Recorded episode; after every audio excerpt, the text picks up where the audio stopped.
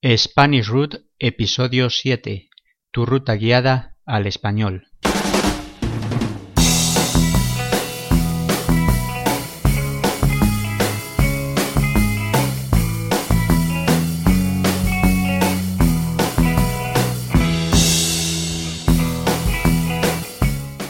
Buenos días, buenas tardes o buenas noches.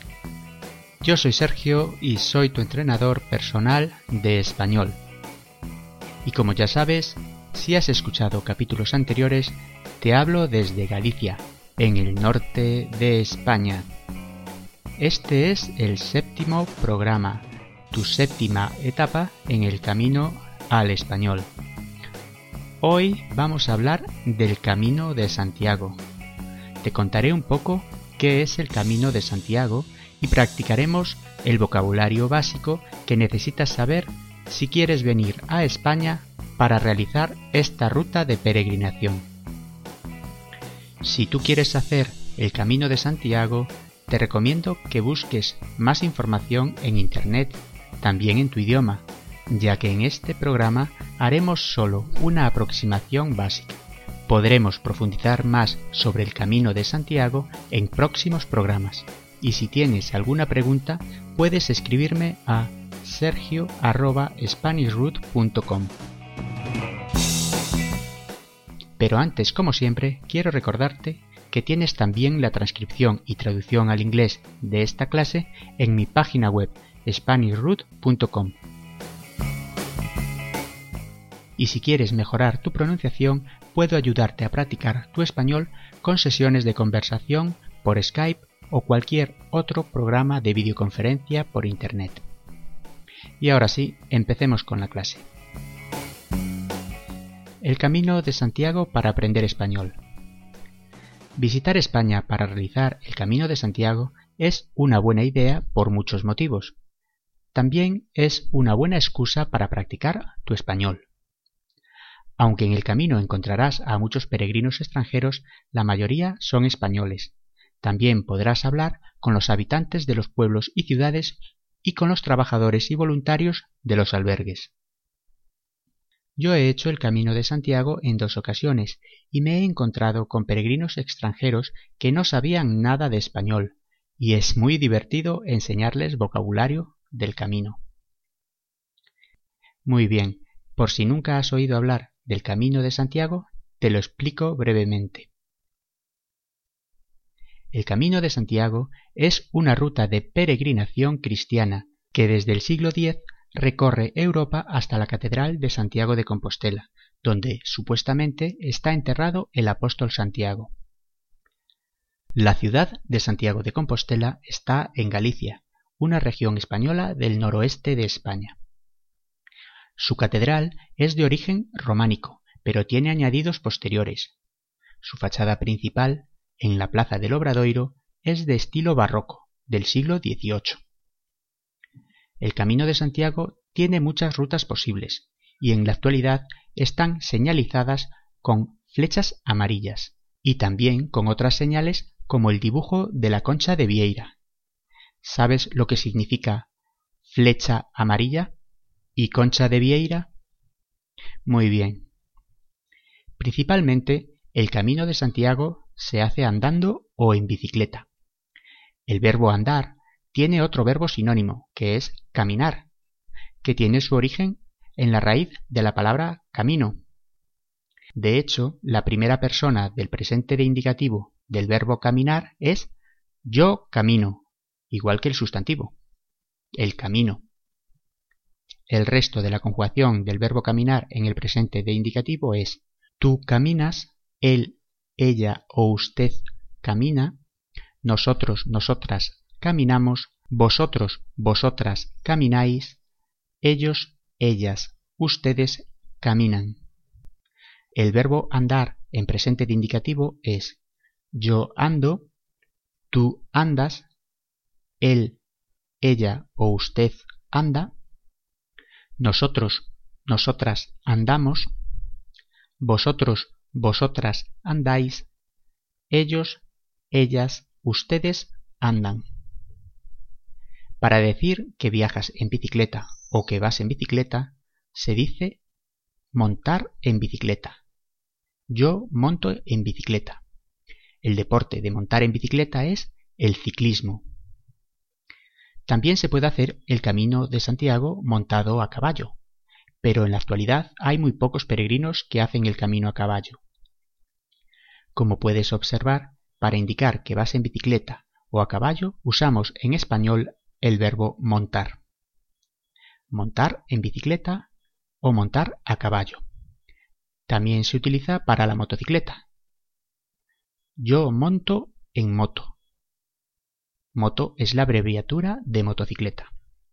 Me gusta montar en moto. Del sustantivo peregrino tenemos palabras que derivan de la misma raíz. Tenemos el verbo peregrinar y otros sustantivos como peregrinación o peregrinaje, que son sinónimos y significan acción y efecto de peregrinar.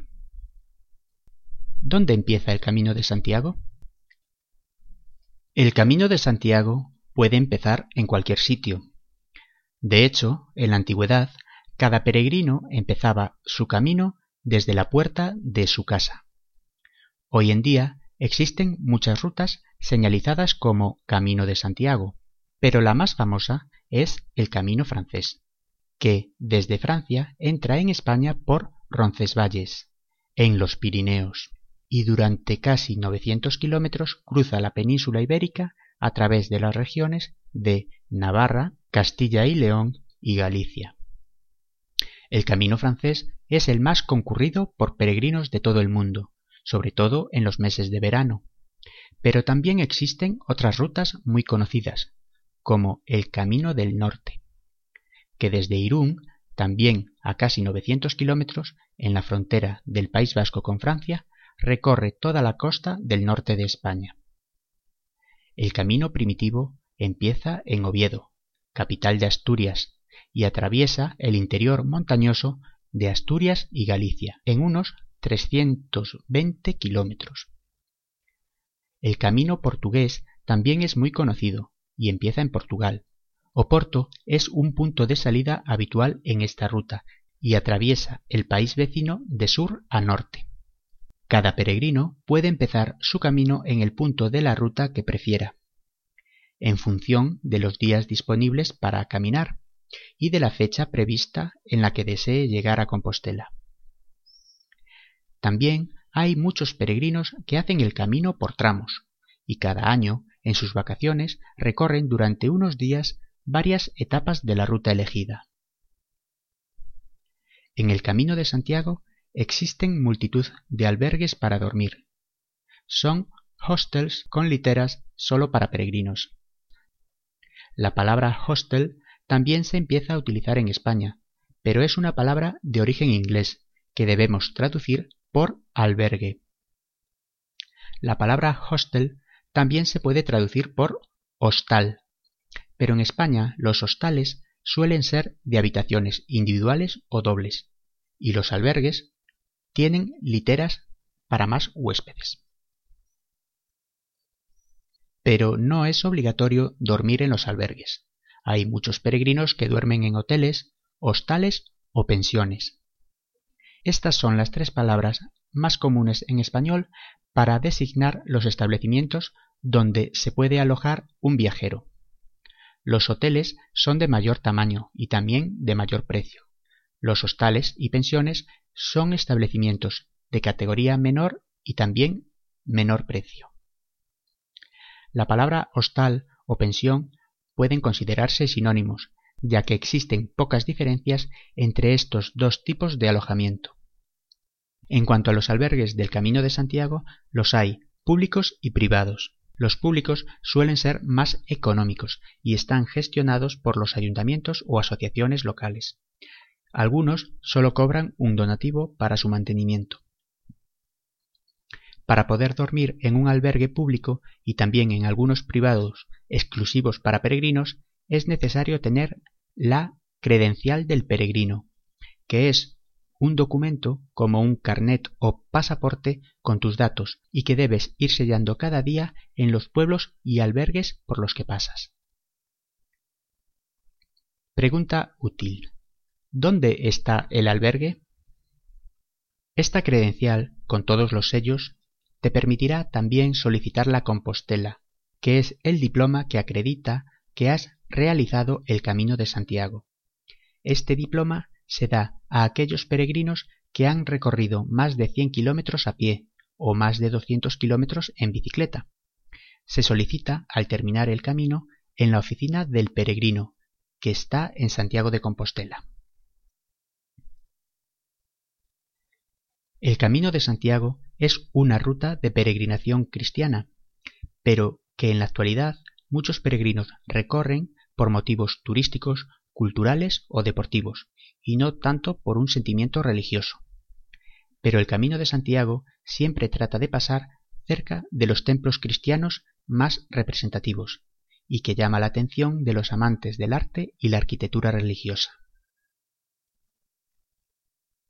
Diferentes nombres para los templos cristianos en español. Las catedrales son las iglesias de mayor tamaño. Las hay en las ciudades donde reside un obispo. Las capillas son las iglesias más pequeñas. También se le llama capillas a los altares menores dentro de las catedrales o iglesias. Las ermitas son capillas o templos muy pequeños al pie del camino o en poblaciones muy pequeñas. En el camino de Santiago se anda por senderos en el bosque y entre plantaciones de cultivos, por donde no circulan vehículos a motor. En ocasiones sí se camina por carreteras poco transitadas, sobre todo en las entradas y salidas de pueblos y ciudades. Por lo general, es una ruta a través del medio rural de la geografía española, donde el paisaje natural tiene su principal valor. El Camino de Santiago es una ruta muy segura, apenas suele haber problemas o incidencias. En los albergues no suele haber robos, pero hay que tener un poco de cuidado con las pertenencias, sobre todo en los albergues más grandes y en las ciudades. El personal voluntario o trabajador de los albergues te ayudarán en todo lo que necesites. También si tienes heridas en los pies. Cuando tú tienes un accidente o estás muy enfermo, tienes que ir al hospital. Quiero ir al hospital. ¿Dónde está el hospital? En la Edad Media, los albergues de peregrinos se llamaban hospitales. De ahí deriva la palabra hospitalero, que es la persona encargada de un albergue, y también las palabras hospitalidad y hospitalario. Otras palabras como hospedería, hospedaje y hostal también tienen el mismo origen. Los pies es una de las partes más importantes del cuerpo para los peregrinos. Son muchas horas y kilómetros caminando. Procura no llevar mucho peso en la mochila, no lleves tienda de campaña si vas a dormir en albergues, ni utensilios de cocina. Con un saco de dormir es suficiente. ¿Sabes lo que es el saco de dormir? ¿Y sabes lo que es tienda de campaña? Muy bien. Elige un buen calzado. ¿Calzado? ¿Qué es calzado? Zapatos, zapatillas, botas, tenis, son nombres para diferentes tipos de calzado. Las zapatillas de deporte también se conocen en España con la palabra tenis, como el deporte de raqueta. Elige un buen calzado para caminar. En España se conocen también como botas de trekking o botas de senderismo, también zapatillas de trekking o zapatillas de senderismo. La palabra trekking es de origen inglés en español usamos la palabra senderismo, que se refiere al deporte de caminar por el campo siguiendo un itinerario determinado. La palabra itinerario significa perteneciente o relativo a un camino. El calzado también puede ser de montaña, pero no es muy recomendable para el camino de Santiago, porque puede resultar muy pesado para caminar largas distancias, y tus pies pueden acabar muy cansados y doloridos. Cuando algo me duele, digo que está dolorido, me duelen los pies, tengo los pies doloridos, Por cierto, el plural de pie no es pieses. No, eso está mal. El singular es pie y el plural es pies. El pie, los pies. Muy bien. Para caminar puedes ayudarte con un bastón o palo fuerte de madera. En español también se le llama bordón. Existen bastones de senderismo similares a los de montañismo y esquí, y son muy útiles para caminar por la naturaleza. No te olvides de llevar algo de botiquín. ¿Sabes lo que significa botiquín? Son los productos sanitarios y de farmacia para curar heridas, sobre todo para el cuidado de los pies. También crema solar para protegerte del sol y tapones para los oídos. Sí, créeme, los vas a necesitar. ¿Sabes por qué, verdad? Por cierto, ¿tú roncas? Yo no ronco. O por lo menos eso creo. ¿Sabes lo que son los ronquidos? Sí, seguro que sí. Muy bien. Por último, busca información sobre tu ruta elegida, sobre distancias, albergues y recomendaciones. Existen muchos libros y páginas web que sirven como guías del Camino de Santiago. Puedes llevarte una guía al camino para planificar tus etapas, aunque en la actualidad también existen aplicaciones para el móvil. Pero yo prefiero utilizar una guía de papel y hablar con los otros peregrinos, con los hospitaleros y con los habitantes de los pueblos. Bueno, no sé si ahora tienes más ganas de hacer el camino que antes. Yo sí tengo ganas de volver a hacerlo, Creo que el año que viene lo haré. El camino es adictivo. Conoces a mucha gente y también lugares impresionantes. Es beneficioso para el cuerpo y también para la mente. Sí, y también para el espíritu o el alma. Hasta aquí la clase de hoy. Recuerda que en mi página web SpanishRoot.com podrás encontrarme la transcripción y traducción al inglés de las clases y podrás consultarme tus dudas y sugerencias y si quieres practicar tu pronunciación, reserva una sesión por Skype conmigo. Muchas gracias por escucharme, por suscribirte, por las valoraciones positivas y me gusta y nos vemos en el próximo programa, siguiente etapa de tu ruta guiada al español. Adiós.